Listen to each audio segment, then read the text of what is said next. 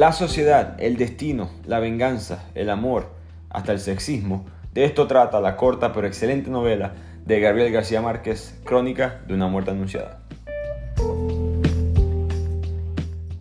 Arrancamos con otro episodio de Bibliotequeando. Como siempre, les habla su anfitrión Ricardo Lugo, arroba bibliotequeando en las redes. Sigan compartiendo la cuenta, dando like, siguiendo, promoviendo el podcast 5 estrellas para seguir mejorando nuestro conocimiento y cultura a través de los libros. También se pueden suscribir al blog de Bibliotequeando donde yo escribo distintos artículos sobre distintos temas de los libros que hacemos en el podcast y otros que no forman parte de esta lista. El link lo encuentran en la descripción de este podcast o en el link de las cuentas de las redes sociales. Esta novela es muy única para mí porque además de que tiene elementos del típico realismo mágico de García Márquez, esto fue un evento basado en verdad en la vida real. En Colombia hubo una mujer llamada Margarita Chica Salas. Ella fue una esposa de vuelta, que eso era cuando los esposos se enteraban que la mujer no era virgen al llegar al matrimonio y la devolvían porque ese no era el trato, no era pura, etcétera, todas esas mentiras de, de los años 50, 60. Supongo que todavía pasa hasta cierto punto, pero era algo muy común, especialmente en Latinoamérica en esa época. Pero esta mujer, Margarita Chica Salas, tuvo sexo con un hombre llamado Cayetano Gentil cuando el esposo se da cuenta que ella tuvo sexo antes del matrimonio, la devuelve a su familia y la familia, buscando venganza, mata a Cayetano Gentil. Esto hubiese sido simplemente un asesinato más, un muerto más en un pueblo de Colombia, no hubiese sido ni siquiera una mancha en el récord, pero resulta que este Cayetano Gentil era pariente, era relacionado a Gabriel García y Luisa Márquez, los padres de Gabriel García Márquez, y él había escuchado este cuento cuando estaba como periodista en Barranquilla. Y lo curioso de esto es que se tardó 30 años en contar la historia. El Gabo sabía que apenas escuchó lo que sucedió, que él podía hacer una novela con una historia parecida. Pero él se entera de esto en el 51 y la novela no es publicada hasta el 81. Así que fueron 30 años de espera para contar esta historia. E, él, a mí me pareció que el, libro habla de, de muchos temas, a pesar de que es muy corta. Habla de los amores tóxicos o terribles, de los prejuicios culturales, maltrato físico, psicológico, el machismo del pueblo y hasta el mismo impacto de la responsabilidad colectiva. Habla de muchos temas. Eh, en verdad es un libro bastante profundo y espero que disfruten ahora el resumen. La novela empieza con el matrimonio de Bayardo San Román y Ángela Vicario. Ángela Vicario sería la famosa Margarita Chicasalas de la vida real.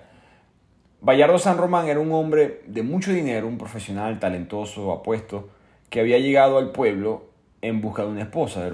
Él quería simplemente buscar a la mujer más linda del pueblo para poder casarse con ella. Obviamente los locales le empiezan a caer bien porque era un hombre bastante generoso, de, cierta índole. Y la familia Vicario le ofrece a Ángela, voy repito, así era el mundo en esa época. Ellos le ofrecen a Ángela al señor Bayardo San Román y arreglan el matrimonio ya que la familia de por sí, la familia Vicario, no tenían muchos recursos económicos, así que era una manera de subir de clase social.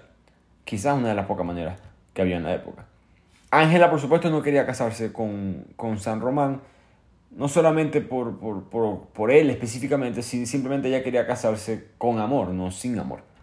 Pero la boda se iba a dar, no había nada que ella pudiera hacer al respecto, en verdad, y San Román iba a despilfarrar bastante dinero en ella, en la familia y en la misma fiesta. Cuando llega la noche de boda, Bayardo San Román descubre que su doncella, su mujer, ya no es virgen y sintiendo esa deshonra le, propinó una paliza, la golpeó violentamente, la dejó sangrando y la devolvió físicamente a casa de sus padres, los padres de Ángela Vicario, en plena madrugada de noche de boda. Entonces aquí podemos ver más o menos la época en la que estamos, ¿no? Como le mencioné al principio, ese machismo, ese sexismo hacia las mujeres. Eh, primero que nada, ella no decide con quién se va a casar ni siquiera tiene una opinión al respecto.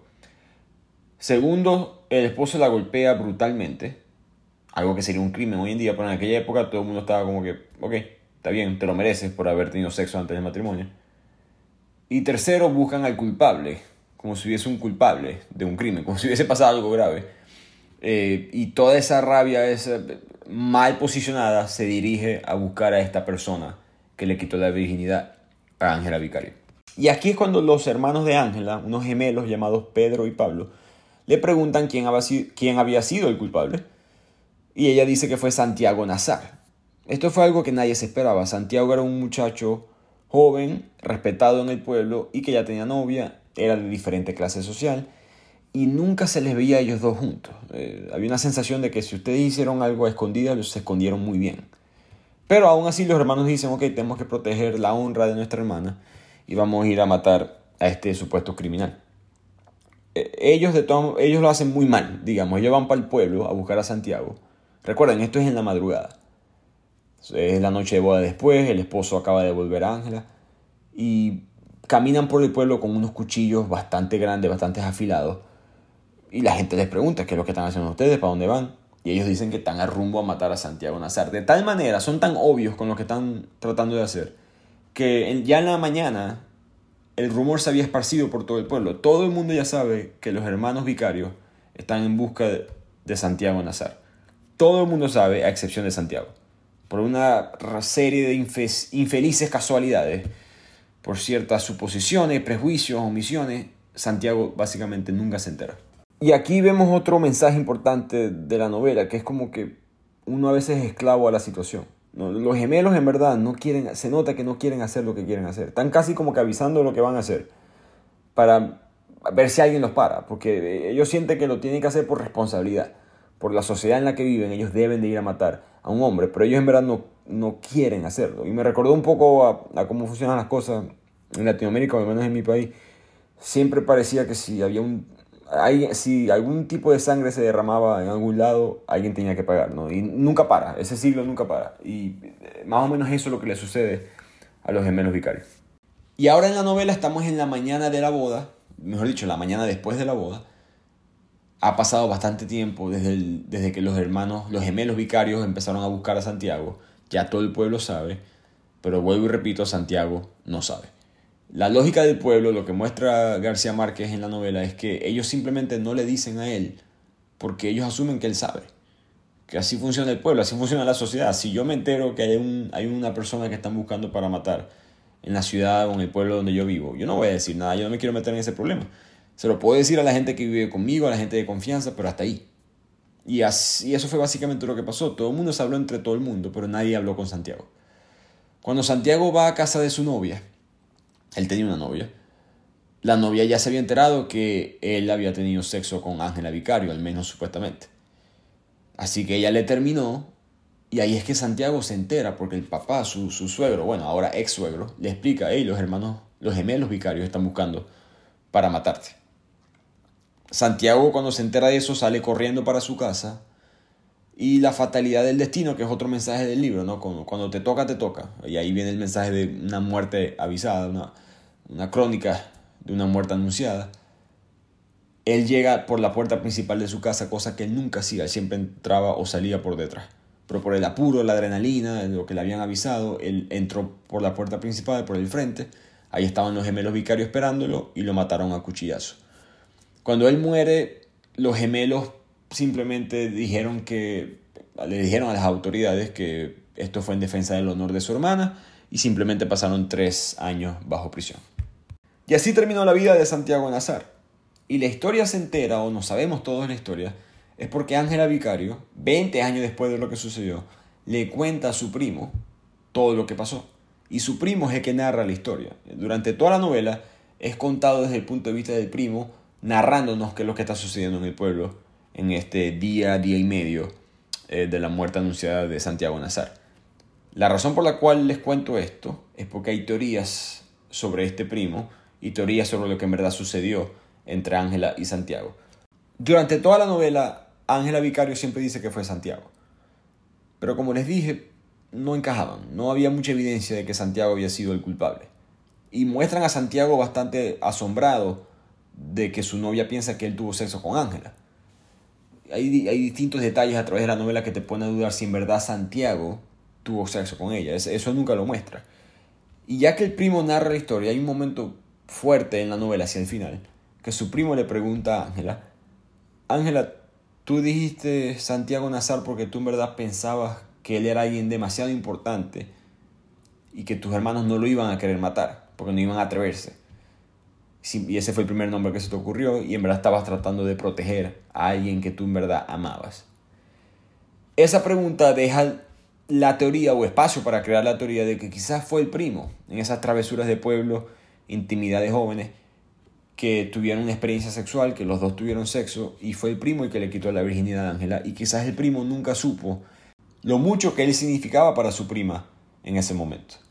Y la portada de la novela, por lo menos la versión original, la portada de la novela tiene un hombre frente a un espejo, y eso puede ser un poco de referencia al autor, ¿no? Uno, el personaje principal no es ni Santiago, no es ni Ángela, es el narrador de la historia.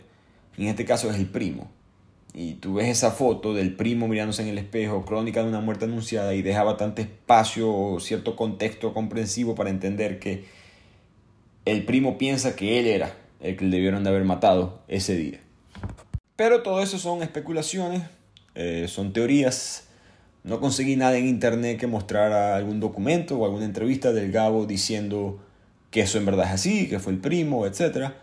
Eh, conseguí muchos análisis de lo mismo, o mucha gente opinando eso, pero no conseguí nada específicamente de él.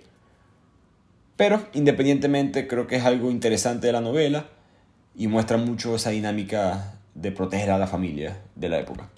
Y en conclusión, esta es la historia de Santiago Nazar y Ángela Vicario, como les dije, basado en la vida real. Creo que esta novela fue muy exitosa por varios factores. Uno, que bueno, es Gabriel García Márquez y ya era bastante famoso en esta época.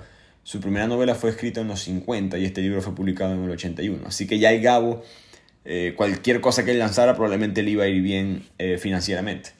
Segundo, la novela empieza al revés. No, no todas las novelas hacen eso. Eh, ya te avisa que alguien va a morir. Entonces hay que ser muy buen escritor para mantener al lector atento, intrigado con lo que está pasando, cuando todo el mundo ya sabe que al final van a matar a Santiago Nazar. Tercero, el narrador. ¿no? El narrador el primo narra los hechos con mucha objetividad.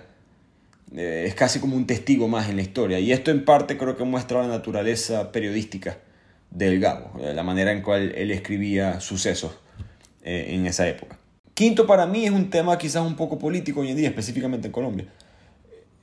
¿Paz es paz o es violencia? No, si, si todos nos quedamos callados en silencio, cuando todos sabemos en verdad que algo malo está pasando, o que va a pasar, ¿En verdad estamos siendo pacíficos o estamos siendo violentos? Si Santiago es inocente, nunca hubo evidencia de que él tuvo sexo con Ángela Vicario, si él es inocente, ¿no es Ángela también culpable? ¿No son otras personas en el pueblo que nunca dijeron nada, nunca le advirtieron a Santiago, también culpables? Y eso es parte de, del mensaje que, o de quizás una pregunta que te hace el Gabo, que si tú consideras el silencio o mirar hacia el otro lado violencia. Y por último, Creo que el libro fue exitoso o quizás impactante por su crítica a la sociedad de la época que pensaba o tenía hombres pensando que ellos podían controlar el cuerpo a las mujeres y que si ellas hacían algo que ellos no aprobaban, la sangre era una moneda a cambio para pagar esa deuda. Creo que todos estos factores en una historia bastante corta fue lo que hicieron que esta novela fuera tan exitosa. Y con esto llegamos al final de este episodio de Bibliotequeando. Espero que les haya gustado este resumen. Pueden conseguirnos en Instagram, arroba bibliotequeando. Ahí en el link que está en nuestra biografía tienen acceso a nuestro blog donde yo les escribo sobre libros como este, más detalles sobre los resúmenes y más detalles sobre la lectura en general. Nos pueden conseguir en TikTok en la misma dirección. Y los espero la próxima semana en el próximo episodio de Bibliotequeando.